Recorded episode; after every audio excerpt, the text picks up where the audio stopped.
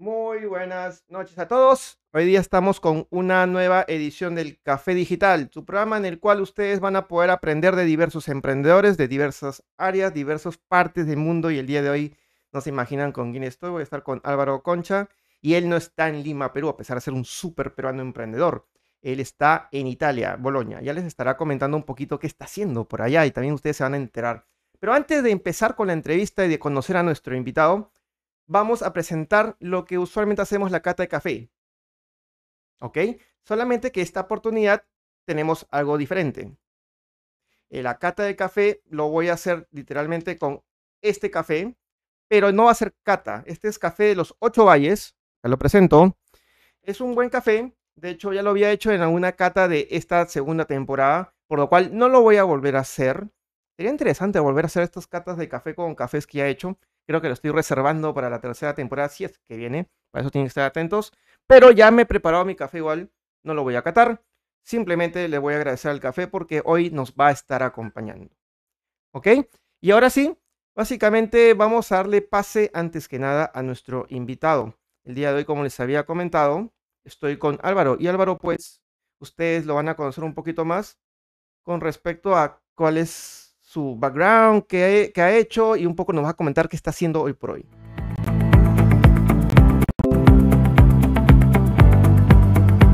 Muy bien, entonces como les había comentado, ya tenemos a Álvaro aquí en línea. Álvaro, ¿qué tal? Buenas noches, ¿cómo estás? ¿Qué tal? Buenas noches, Fernando. Muy bien, Álvaro. No sé si nos podrías comentar rápidamente un poco de tu experiencia y tu background. Claro, bueno, em, estudié ingeniería mecánica en la uni. Eh, luego, mientras estaba en la universidad, fue que surgió Hackspace y, creamos la asociación junto con, la directiva. Eh, luego estuve trabajando en diversos espacios, eh, también en la Universidad del Pacífico, mientras Hackspace se seguía desarrollando. Y ahora estoy en Italia, en Bolonia, en una de la, la universidad más antigua de, de Europa, haciendo mi máster en ciencia de datos. Y bueno, es un máster de un año, ya en marzo estaré terminando y, a ver también cómo es que continuamos y, seguimos impulsando también las actividades en Perú, ¿no? Perfecto.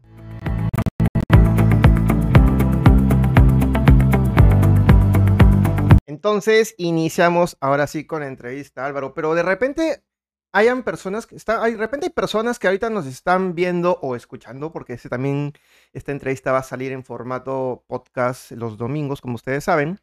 De repente nos están escuchando y de repente es la primera vez que están escuchando del término Hackspace. Y les parece como que algo que no saben qué es. ¿Cómo tú podrías resumir exactamente en, alguna, en tus propias palabras qué es lo que es Hackspace?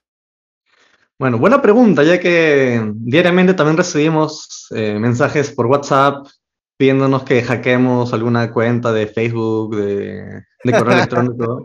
Y ya tenemos ahí este, el mensaje automático que, donde mencionamos, no hacemos ningún tipo de, de, servicio de ciberseguridad, ni hackeo, ni temas de recuperación de información. Así que, en realidad, Hackspace eh, surge, el término surge porque estamos bastante, bastante ligados a lo que es, eh, lo que, como podemos decirlo en, en, en Latinoamérica, la cultura del hacer. Este, este término, que ha sido latinoamericanizado y, traducido por un grupo de, filósofos en, Argentina, pues em, viene de la cultura hacker y la cultura maker que nació en, en, MIT en Estados Unidos, ¿no? Entonces, realmente Hackspace es porque es un espacio donde cogemos la tecnología, tratamos de, desarmarla, de entenderla y, aprendemos en comunidad, ¿no? Mm, interesante.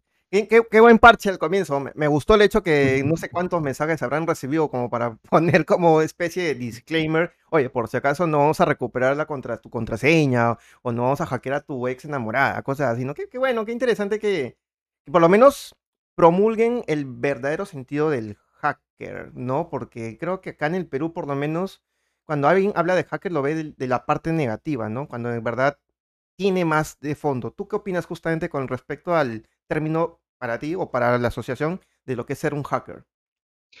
Pues es un término bastante ligado en su esencia a, las personas que les gusta construir y hacer cosas, ¿no? Eh, y, realmente esto lo, está bastante ligado a... Se me viene a la mente cuando uno quiere ser ingeniero y está pequeño, es pequeño recién y está descubriendo el mundo y, y por ahí los papás dicen, ah, tu hijo va a ser ingeniero o, tu hija eh, parece que quiere ser ingeniera. Y muchas veces esto surge porque cuando somos pequeños estamos desarmando robots o desarmando juguetes y, o cualquier cosa que vemos por ahí la desarmamos y después tratamos de armarla de nuevo y, nunca podemos terminar de, dejarlo como, como estaba al inicio, ¿no?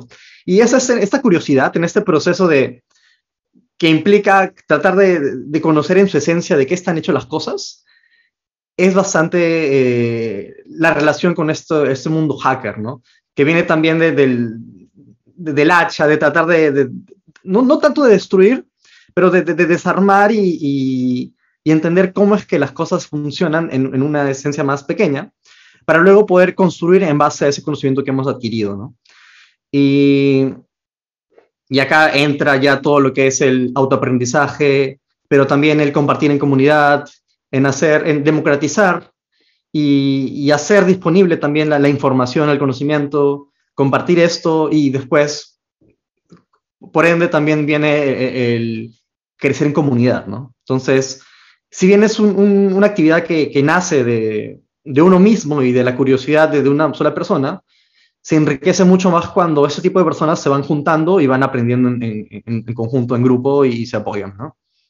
Perfecto, Álvaro, qué interesante. De hecho, me sentí identificado cuando dijiste que uno de pequeño desarma cosas, no se imagina, tengo una anécdota rapidita. Yo, una vez mi mamá me dijo, yo tendría que 10, 12 años, y mi mamá me dijo, se malogró la, la plancha y se comenzaron a echar la culpa con mi papá, ¿quién la malogró? ¿Quién, quién fue?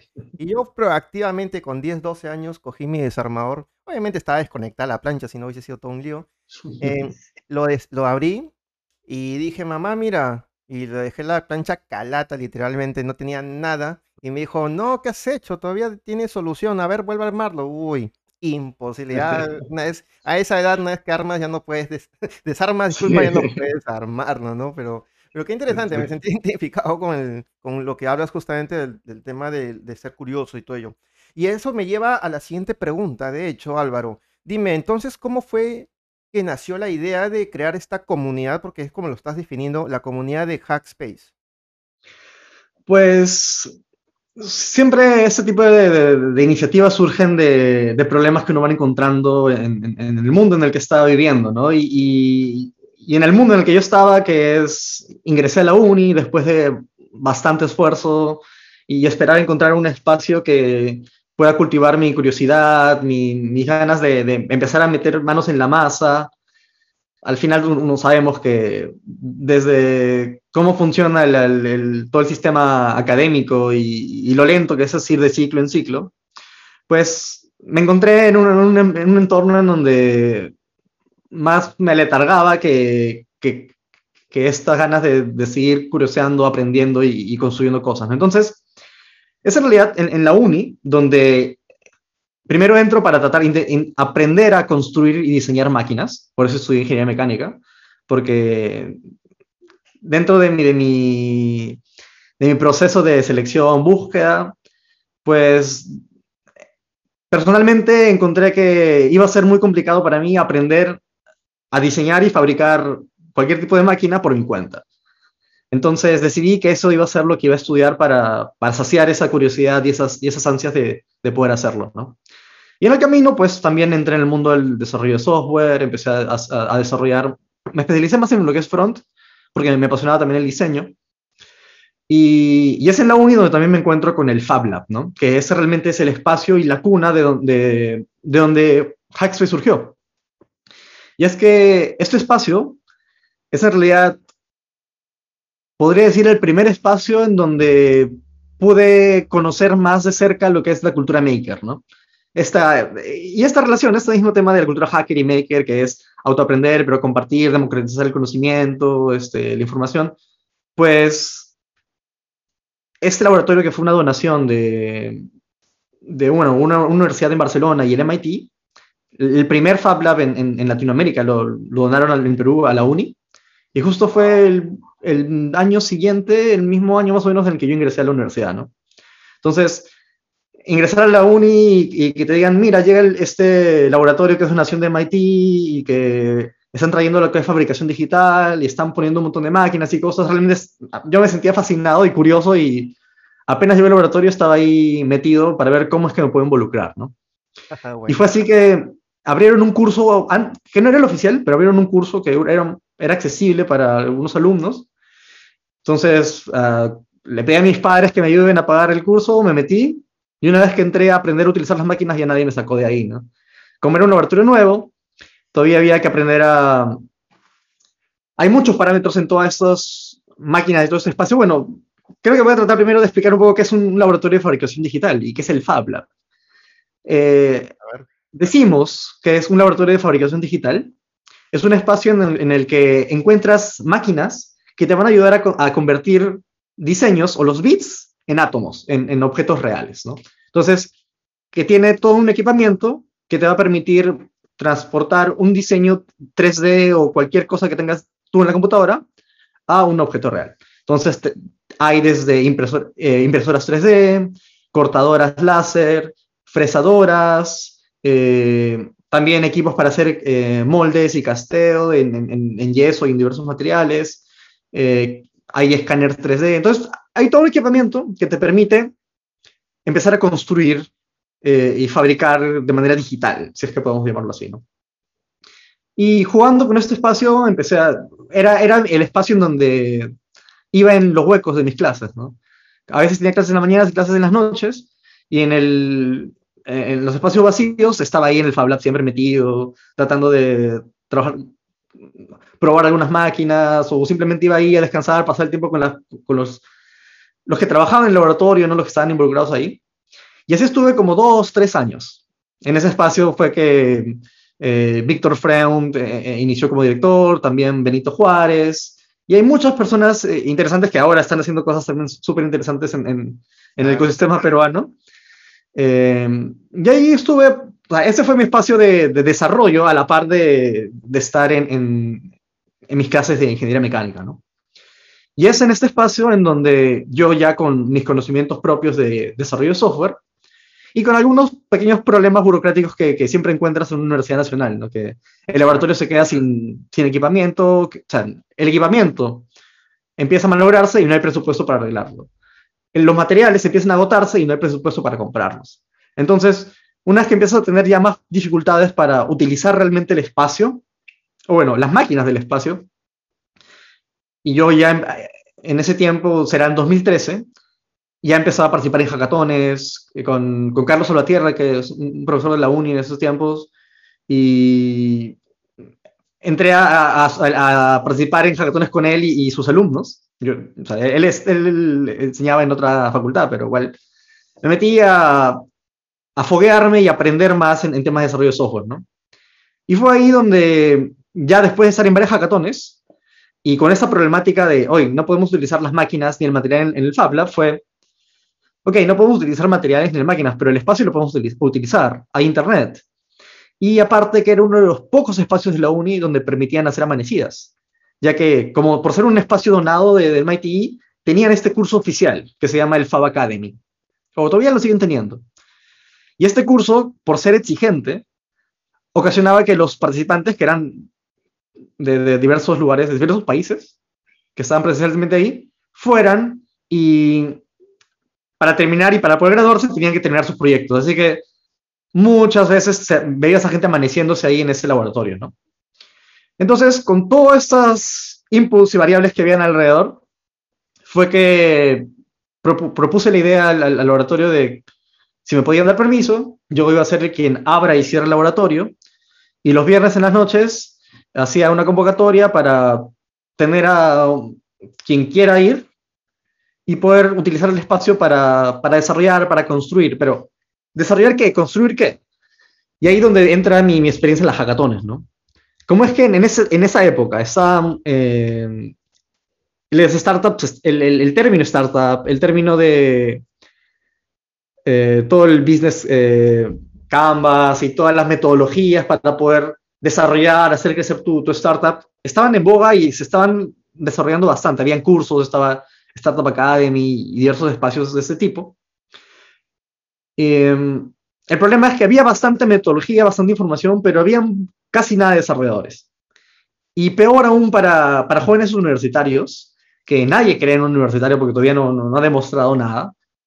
Eh, iban, venían fondos, venían muchas cosas de concursos y todo, pero no teníamos la manera de cómo construir la tecnología porque nadie nos lo había enseñado, ¿no? Entonces, en, en, este, en este espacio, con toda esta dinámica ocurriendo, fue que dije, ok, después de cierta cantidad de hackatones, yo he podido llegar a construir pequeños MVPs eh, para presentar y que hemos ganado en, muchas de ellas. Entonces, ¿por qué no mejor con estudiantes empezamos una dinámica de hacer amanecidas una vez a la semana y que sea un espacio para que ellos puedan desarrollar sus MVPs? Y más allá de estar buscando financiamiento solo con una idea, puedan, más que financiamiento, simplemente más, más allá de desarrollar su, su, su proyecto, su producto, lo que ellos quieran desarrollar, solo con una idea, que lo hagan con un MVP que puedan ir probando y que puedan demostrar que sí son capaces de hacerlo, ¿no? Entonces, esa fue la premisa para poder empezar con este espacio, para que me den el permiso, para que... Claro. Eh, entonces, al, al, fin del 2013, eh, junté a un montón de desarrolladores que conocía y armamos un pequeño curso de verano. ¿Y por qué curso? Porque hice una, una encuesta en la uni y de todos los encuestados, el 95% quería hacer una, una, una, startup, pero solo uno sabía cómo desarrollarla, ¿no? Y los demás sí querían hacer una, pero no tenían conocimiento de desarrollo ni nada, pese a que algunos estudiaban ingeniería de sistemas y lo que sea. Claro. Pero lo que decían en la universidad no es la tecnología que utilizas para hacer un MVP o para hacer el desarrollo de, de ese tipo, ¿no? Realmente, realmente si, si vemos qué ocurre en el, en el, en el ecosistema o en, en, la realidad, es que un desarrollador aprende en la empresa ya desarrollando.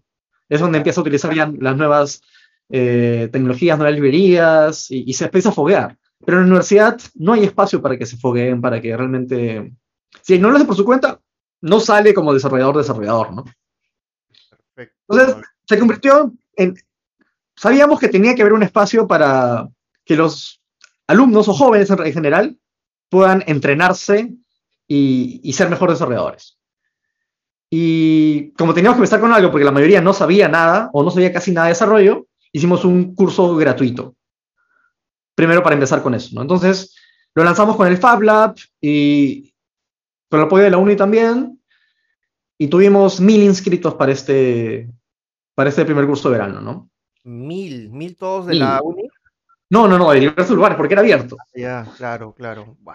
Entonces, hicimos la web, pusimos material online, dejamos tareas, y con las tareas y con todo esto, al final eh, seleccionamos, como que digamos que hicimos como un filtro, que más un embudo en el sentido de, no seleccionábamos a la gente, simplemente los que entregaban sus tareas pasaban para poder llegar a las sesiones presenciales, ¿no?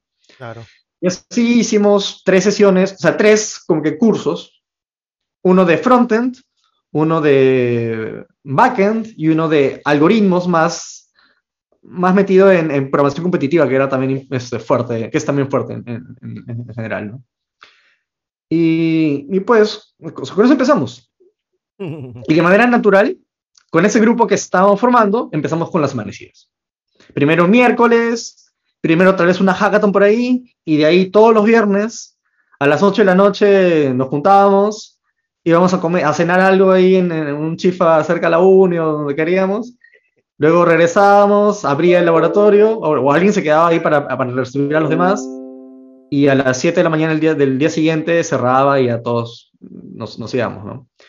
Y bueno, eso obviamente que requería gestionar a la puerta de la universidad con servicios generales y permiso del decano, todas las semanas, la lista de quiénes van a entrar a la universidad, quiénes van a quedar amanecidas, porque no solamente gente de la uni, era abierto para cualquiera. Entonces, este, fue así, por, por, un año, año y medio tal vez, empezamos con, o sea, fueron amanecidas todos los viernes. Y, y después empezó a, tal vez no había disponibilidad del laboratorio o algunos problemas que hubieron, cambio de, de decanato.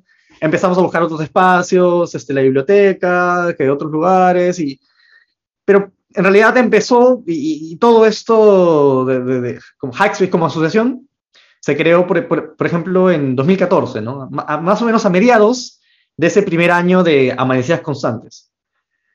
Y, y pues realmente, o sea, crear la, la, la, institución como asociación fue una de las mejores recomendaciones de una de las, las personas con las que empezamos, porque en las amanecidas iba una, una mamá con sus dos hijos y, y, ella también se metía a tratar de aprender un poco, ¿no? Y, y ella, como tenía experiencia en temas de, de, de asociaciones y todo, fue, bueno, mm, me guió y nos guió para poder hacer esa primera directiva, ¿no? Y en general, todo, todo, todo, surgió así de manera natural, ¿no? No, no, es que, no es que tenía ni siquiera intenciones de crear una asociación sin fines de lucro, pero el valor que encontré y que sentía cada vez que estaba ahí en, en ese espacio, en cada amanecida, con gente ávida por aprender, por hacer, porque no es que teníamos un programa de qué vamos a hacer cada viernes, es más un espacio de, es más como un espacio de estudio, ¿no? Pero en, en el que tienes a más gente que, que también quiere aprender todavía sobre esa misma tecnología, donde pueden compartir, donde pueden aprender juntos, y, y es libre para que vayan especializándose cada uno en lo que quiera, ¿no? Claro, claro. Entonces, es, es, mejor si uno, al final, si uno quiere aprender algo y, y se amanece solo, es mejor amanecerse con más personas y, y el tiempo se pasa eh, mucho más tranquilo, ¿no? Claro que sí, de hecho que sí, Álvaro. Wow, qué, interesante todo lo que has contado. Literalmente has, me has, hecho como que vivir la experiencia que has tenido todos estos años para trabajar y, y el hecho de querer, eh, o sea, de tener una, un objetivo propio tuyo de querer crear y que encuentres muchas personas que contribuyan a esas ganas de seguir creando y hay algo que no quería que se me escape, eh, justo lo mencionaste a, a, Carlitos, un saludo le mando, obviamente, también he podido trabajar con él, lo conozco hace muchos años también. Y, y qué, qué interesante cómo fue todo, cómo comenzó, como dices tú, o sea, si bien son una asociación hoy por hoy, en su momento, cuando, cuando recién empezó, como comentabas, tu año 2013, no, o sea, no tenía ni la menor idea de que iba a terminar como está hoy día. Es más, una pregunta cortita, ¿qué es lo que, que, esperaban ustedes cuando recién empezó todo esto? ¿Simplemente reunirse y encontrar más gente como ustedes o, o qué objetivo tenían? Inicialmente, eh, yo cuando iba al Fab Lab, después de que ya me empecé a, a, mover más en el mundo del desarrollo de software y, claro. y los directores del, del, Fab Lab empezaron a ganar Startup Perú, Startup Chile y tener fondos, Guaira, fue como que, oye, pero tal vez yo también puedo hacerlo, ¿no? Y, tenía una startup propia en ese tiempo. Entonces, eh, junto con mi socio, siempre a veces estábamos ahí, nos amanecíamos, o a veces, o sea, uno nunca quiere programar solo. O sea, en, mi caso, no quería programar solo. Básicamente era, era, empezó así. Y sabía que había más personas que también estaban en ese proceso y, ese, y, y a veces tienes problemas o dudas o, o, o, cualquier, o sea, te trabas con algo.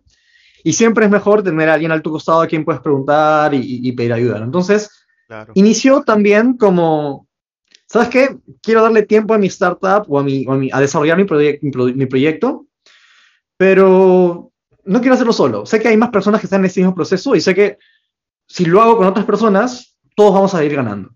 Entonces, empezó en realidad como tratar de buscar a otros desarrolladores que estén trabajando en sus proyectos en mi universidad o en, en, en alrededores, ¿no? Y terminó como, no, no, no hay, o sea, el, hay por ahí algunos que no le están dando tiempo, no quieren darle tiempo, y los que quieren darle tiempo no saben, están en cero. Entonces, para poder tener compañía, primero tenía que formarlos, ayudar a que lleguen a cierto nivel y después tal vez entrar a esa dinámica, ¿no? Y, sí. y en ese camino de, oye, juntar a gente y, y ver qué sale con eso, porque era, era, era, más, a ver, intentemos, sentí el valor que había. O sea, no, no es que podría después explicar exactamente lo que, lo, que, lo que encontré, porque es algo más de, de que me gustaba el espacio, de se sentía el valor que había internamente en cómo crecían las personas, cómo se desarrollaban, cómo el, el aprendizaje se compartía. Eh, eh, aprendí, aprendía bastante simplemente dentro de estar ahí en la dinámica del, de, de la comunidad, ¿no? Claro, y claro. Fue, fue, para mí un, un proceso como una, un doctorado así, este, fuerte al respecto. Y, en, ese, en ese sentido, de poder conocer más el espacio, de, de, de estar ahí, muchas personas, y, y, más que nada personas que me querían y que me apreciaban, me decían, ¿qué haces perdiendo el tiempo yendo todos los viernes ahí a un lugar que no cobras nada, no estás ganando dinero, podrías aplicar ese tiempo en, en otras cosas? O sea, ¿por qué, ¿por qué haces eso? No? O sea, que no entendían y que tampoco sabía cómo explicar exactamente porque sabía que estaba construyendo algo de valor ahí. No sabía exactamente cómo iba a monetizar eso. No sabía si ni siquiera iba, iba, iba a poder hacerlo. Pero no lo hacía por ese sentido. No lo hacía porque, uno, las personas que iban ahí estaban creciendo, estaban desarrollándose.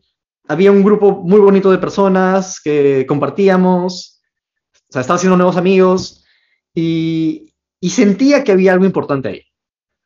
Me gustaba, o sea, era, era, era, era más eso, ¿no? Y no es que, y todavía no sentía que la necesidad de tengo que cobrar por esto o tengo que mm, generar algún tipo de ingreso por esto. Entonces, esa, esa, esa tranquilidad que tenía me permitía poder seguir conociendo qué es este valor que he encontrado, ¿no? Y, y, explorarlo y, y, darle vueltas hasta, hasta que llegue el punto en el que pueda entenderlo y pueda decir, ok, ya no quiero hacer esto gratis y tengo que generar ingresos de alguna manera. Y, llegó tal vez uno o dos años después, ¿no? Que, ok, ahora cómo hacemos eso sostenible. Pero al inicio, sé que muchas de las cosas que, que uno está empezando a construir, primero uno mismo tiene que entender el valor, ¿no? Y hasta que no entiendas bien cuál es el valor y, o, desarrolles el valor de eso, es difícil tratar de, de sacarle eh, rentabilidad porque al final hacer algo rentable significa gastar el valor que estás utilizando, porque el valor al final lo vas a convertir en otra cosa. Entonces, antes de, hacer ese, ese cambio, esa transformación de el valor que tengo en mi comunidad por dinero, primero es entender, entender bien qué es ese valor que está y tratar de explotarlo para que pueda ser sostenible, ¿no? Porque eso es, eso es lo más importante en un inicio. No, no quemarte tus...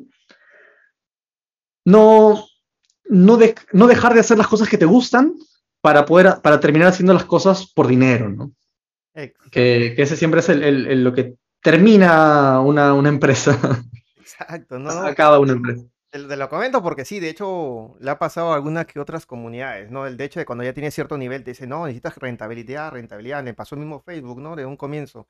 Mira, eh, Álvaro, eh, bien interesante todo lo que comentas. De hecho, voy a rescatar algunas cositas. De hecho, ya aquellos que quieran escuchar toda la historia, lo pueden volver a ver este, este video, escucharlo nuevamente, pero voy a rescatar unas cositas. Primer punto que quería rescatar es el, el hecho de cómo es que tú hacías algo por un tema de conocer, por un tema de profundizar en el tema de buscar ayudar, sin necesidad, como comentaste, a un tema económico, simplemente lo hiciste porque querías. Es igual que estamos haciendo este formato, esta entrevista no cobro, no, no hago nada, ni siquiera este café me ha pagado un sol, yo lo he comprado con mi propia plata, y así estamos, ¿no? Lo hacemos, porque te gusta, ¿no? Porque sientes que estás aportando y como tú también lo comentaste, ya cuando las personas que me ha pasado me llaman o me escriben, me dicen, oye, Fernando, este, vi tu café digital tal con tal persona, me gustó mucho y me escriben, de hecho, de manera privada, yo me siento bien. O sea, no me, no me han dicho, gracias, Fernando, toma 20 soles, aunque sea, no, no, me dicen solamente, gracias, me has ayudado a esto. Para mí es un tema de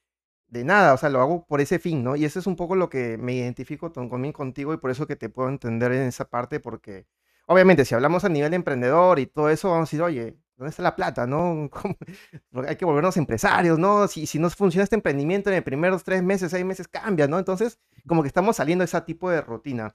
Interesante, Álvaro, todo lo que comentas. Pero déjame hacerte la pregunta fuerte de esta segunda temporada. Y es que no todo emprendimiento es bonito. Hemos hablado, claro, cómo nació, todo lo que estás haciendo, pero en algún momento de repente has encontrado alguna traba, algún obstáculo que te hizo como que pensarla, dudarla. Me gustaría que nos puedas contar rápidamente qué cosa pasó y cómo lo resolviste.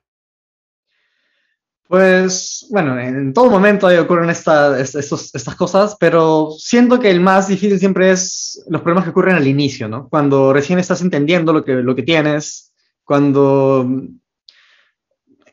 primero te estás rodeando de personas que están ahí por, por la casualidad, por, por el destino, y no porque realmente las has escogido.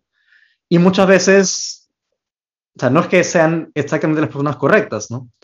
Entonces, cuando inicial, iniciamos, creamos la asociación, ¿de dónde sacamos la directiva? Bueno, con la gente que está ahí, que más asiste, con los que están más interesados en, en, en ser directiva de la asociación. Ok. Luego, este proceso de, empezar a conocer, ok, tenemos ya algo, algo legal, algo formalizado, pero igual, ¿cómo empezamos a generar ingresos? ¿no? ¿Cómo empezamos a, hacer otras actividades, a distribuir estas, estas energías de toda la directiva para poder buscar cosas y, movernos? Pero como todo se trata de personas, al final es muy importante poder hacer ese tipo de, alianzas y, emprendimientos con personas que sabes que se pueden llevar bien, que saben que se, respetan mutuamente, con personas que tal vez tienen objetivos similares y, puedan todos remar para un lado. Y, o que pueden aportar, ¿no? Entonces, inicialmente se generan, se generan algunos conflictos, eh, porque igual, éramos, todos éramos jóvenes, así que había muchas cosas de inmadurez y, había una persona mayor y, y no, no, no terminaba, terminaba todo de, de, cuajar y encajar correctamente, ¿no? Además que finalmente una empresa, cualquier empresa, es el reflejo de, de, la persona que lo lidera, ¿no? No es que puede haber todo un grupo que lidere algo y, la empresa va a ser todo el grupo, sino que la, la cabeza siempre es quien, quien dicta la esencia de lo, que, de lo que es una empresa y lo que va a hacer. Entonces, al final, yo tenía, yo, como ser el presidente, el fundador, al final tenía que tomar este rol. Y, y es difícil, bueno, en ese tiempo pues me, me, fue bastante complicado empezar a entender, ok, pero ¿cómo es que puedo empezar a dirigir a personas que no les estoy pagando? Que, que también cada uno quiere hacer sus cosas, pero ¿cómo empezar a, a orientar y dar responsabilidades que, que les gusten, pero que también puedan, puedan darle tiempo, que puedan ser responsables. Y, y en esta búsqueda de, de, de, porque es una, al final no, no teníamos, o sea, en ese tiempo igual seguíamos sin tener ingresos, ¿no? Y habían por ahí oportunidades de hacer alianzas con, el, con ministerios, con instituciones, entonces empezaron a generar algunos conflictos, y algunas que empieza a haber dinero, empieza a generar conflictos de, ya, ¿y cómo gestionamos esto? ¿Y quién se encarga de esto? ¿Quién se encarga del otro? Claro. Siempre este, estos inicios de, sin saber gestionar una empresa y, y sin saber bien cómo también se respeta a cada individuo y manejar esos, espacios, que generó que, el, que será medio año más o menos después de que iniciáramos, una rotura, ¿no? Y se creó otra, otra, otra iniciativa para la Hackspace, que que al final dejó, a Hackspace como que con mitad de sus miembros, porque mitad estaban apoyando esta iniciativa y la otra mitad se, se quedaba con nosotros como Hackspace.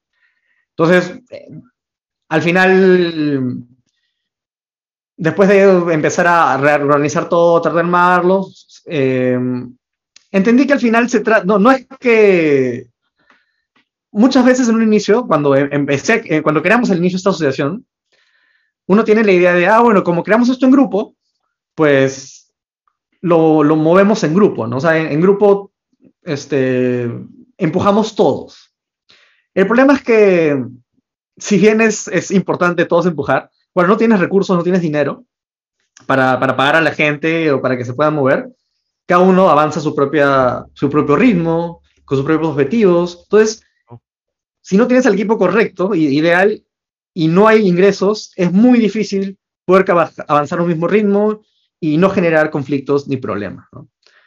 Entonces, al final, durante todo el tiempo que, que Hackspace no ha podido generar ingresos, era yo más que nada el presidente y la cabeza y que tomaba decisiones y quien asumía como que las responsabilidades más grandes y todas las demás responsabilidades con los directivos eran más ligeras, más light, e, eran más personas de apoyo y de confianza. Y cuando habían proyectos con presupuesto, pues se armaba un equipo y las personas que participaban en esto tenían sus remuneraciones, ¿no?